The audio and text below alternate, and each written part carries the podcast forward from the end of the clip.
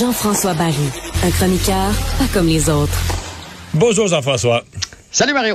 Alors, on n'y croyait plus, euh, ni toi ni moi, tellement aux chances des Rangers. Même moi, je disais, c'est comme un pauvre passage obligé. Il faut qu'il aille cocher une case euh, à Tampa Bay samedi soir pour dire que ils finissent la série. Puis c'est ce qui est, euh, c'est ce qui est arrivé. Écoute.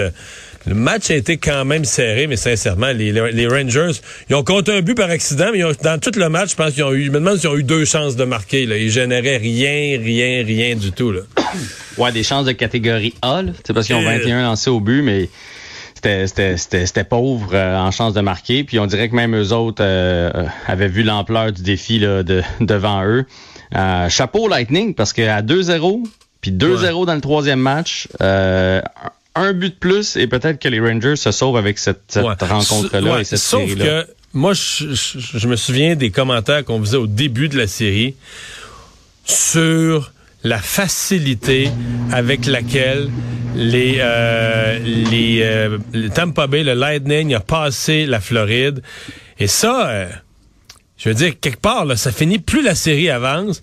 T'as une équipe qui sort d'une série de sept matchs épuisante des Rangers. Puis t'as l'autre équipe qui sort d'une série de quatre matchs, suivi de huit jours, quatre matchs relativement mhm. faciles, pas trop physiques, suivi de huit jours de congé. Là, ils rentrent en série, là, les Rangers contre Tampa Bay, mais toi et moi, là, c'est premier match, deuxième match, troisième match.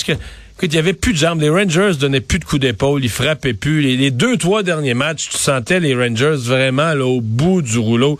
Tu sais, le repos des uns et la fatigue des autres, ça finissait par paraître. Là. Ouais, puis c'est pour ça que c'est un trophée qui est dur à gagner. Tu sais, quand t'amènes ça en 7 tout le temps, là, c'est, puis eux autres, ils ont trimé dur beaucoup, les Rangers, puis ils compensaient un peu un manque de talent par l'effort. Tu sais, c'est une équipe qui s'est donnée là, pour se rendre là, puis d'ailleurs, chapeau, euh, chapeau Rangers. Puis je pense même qu'ils ont surpris le Lightning parce que c'est pas facile de retrouver sa, sa A-game quand ça fait, euh, c'est ça, une petite série facile contre la Floride, 7-8 jours arrêté complètement, et là, tu te retrouves contre une équipe euh, qui vient de sortir d'un septième match, l'adrénaline dans le tapis, bang, surprennent euh, le Lightning au premier match, le Lightning qui avait peut-être pas ses jambes, mais par la suite sont revenus. Puis moi, le Mario, c'est ce qui m'impressionne du Lightning de Tampa Bay, puis c'est pour ça que j'ai bien la misère à les mettre perdants en finale de la Coupe Stanley. Souviens-toi de mes propos dans la première série où je t'ai dit, c'est pas le Lightning des dernières années. Et pourtant, ils se retrouvent encore en finale. C'est comme s'ils ont, ils sont tellement forts, ils ont tellement d'expérience qui savent que ça se gagne pas à la ronde 1, une, une, une Coupe Stanley. Il faut que tu te gardes des munitions. Je veux pas dire qu'ils en donnaient juste assez, mais ils, ils, faisaient en sorte de savoir comment doser leur, leur, leur énergie. Puis ils l'ont fait tout au long de l'année. Puis ça fait deux ans qu'ils font ça. Ils commencent avec de, de l'an début de saison. Euh, les Rangers avaient l'avantage de la glace. Ça veut dire qu'ils ont fini avant au classement général. Là. Le Lightning n'a pas eu une saison si phénoménale, mais, mais quand c'est le temps, ils se lèvent, ils paniquent jamais. C'est, c'est, c'est hmm. hallucinant ce qu'ils ont fait. Puis de, d'une série à l'autre, ils se bonifient, ils s'améliorent, ils grossissent en équipe. Euh, m'a dit de quoi euh, ben ça, ça, va être toute une série là, mais l'Avalanche a besoin de, de jouer sa A-game. Ben on s'en reparlera, euh, c'est mercredi le premier match. On se reparlera mercredi soir, on fera un segment sur tes tes attentes euh, par rapport à cette série. Je pense que c'est unanime quand même que c'est un peu la série qu'on voulait voir. Là. Euh, les champions défendants contre la nouvelle équipe qu'on voit comme potentiellement numéro un. Mhm. Puis là, on a cette finale-là, on va la, on va la regarder. C'est en termes de boxe, là, c'est l'aspirant numéro un contre le champion. Puis c'est ça qu'on voulait voir. Puis ça arrive rarement. Hein? Tu sais, d'habitude, il y a toute une équipe Cendrillon qui vient se glisser. Genre le Canadien l'année passée, qui n'a aucun rapport là. les Stars de Dallas il y a deux ans. Tu sais, mais là, cette année, c'est c'est c'est les mm. deux plus belles machines de hockey qui vont s'affronter.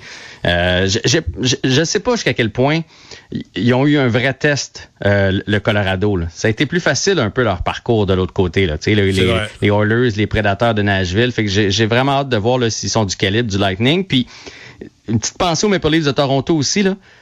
ça veut dire que les Maple Leafs étaient vraiment forts en première ronde. Mais, parce qu'ils ont passé proche. mais on le disait que c'était quasiment une finale de la Coupe Stanley. Mais je me souviens on disait ça, là, que c'était la finale, pas la finale, mais la, la, la, la série entre Toronto et euh, Lightning, c'était peut-être la véritable finale de la Coupe Stanley jusqu'à un certain point. Moi, j'avais l'impression que le Lightning jouait pas sa A-game, mais finalement, avec du recul, c'était juste que c'est ça, Toronto était vraiment, vraiment proche. C'était aussi bon que Tampa. Euh, tu as lu un article qui concerne Shane Wright. Oui, ouais, c'est euh, Charles euh, Lalande qui a sorti cet article-là. En fait, il a parlé avec Alec Bélanger, euh, qui est un coéquipier de Shane Wright avec son équipe junior, un vétéran de 20 ans. Et ben, il a parlé de son coéquipier parce que le débat continue de faire rage. là. Hein? C'est Slavsowski ou encore Shane Wright. Euh, dire, les, les, partisans sont les partisans, les journalistes, les experts, tout le monde est partagé. Donc, on lui a demandé à Alec Bélanger quel genre d'individu c'était. Et il a parlé de sa force. Il a dit ce gars-là est déjà, il dit, tu sais, il a, il y a deux ans de moins que moi, mais j'ai l'impression qu'il y a deux ans de plus que moi.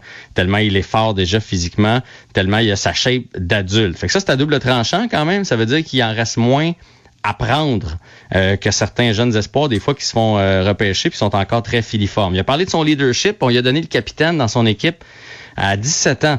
Et là, quand tu as 17 ans, tu dois, dans un vestiaire d'équipe junior majeure du Québec ou de, l'Ontario dans son cas, tu dois faire dealer avec les 18, 19, 20 ans qui sont supposés être les, les, généraux dans la chambre. Là.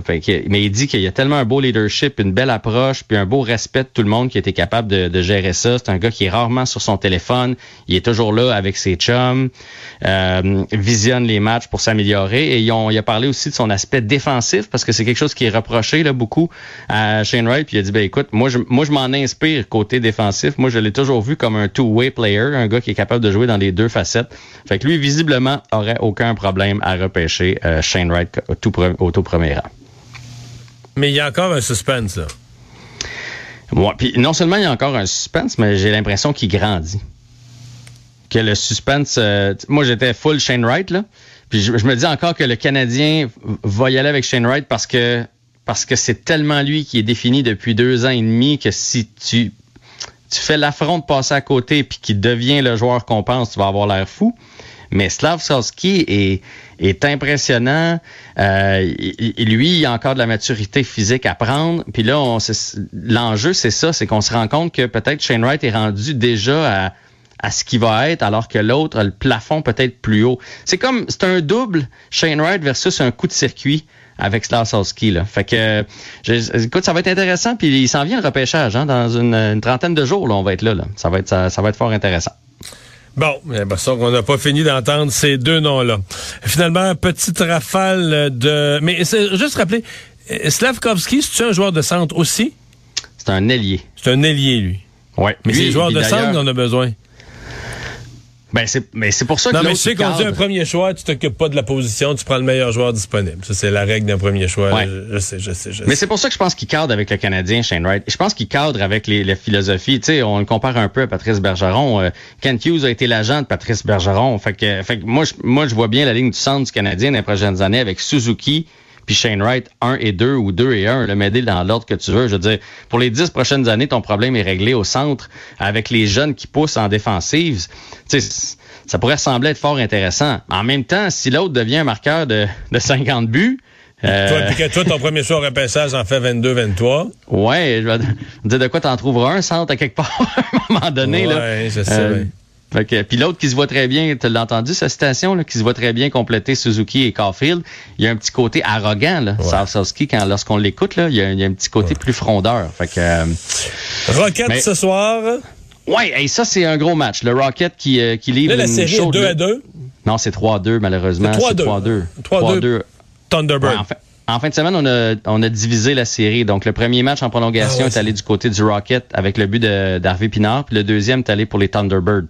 Donc là, le Rocket fait face à l'élimination ce soir. Oui, puis de la manière que ça fonctionne, les autres, là, c'est les deux prochains matchs, parce que là, on a joué trois à Laval, fait que les deux prochains sont à Springfield. Fait que ça sera pas facile, mais c'est une équipe tissée serrée. On va leur souhaiter bonne chance. C'est à 19h ce soir et les Thunderbirds qui mènent donc 3 à 2. Nouvelle de Bianca.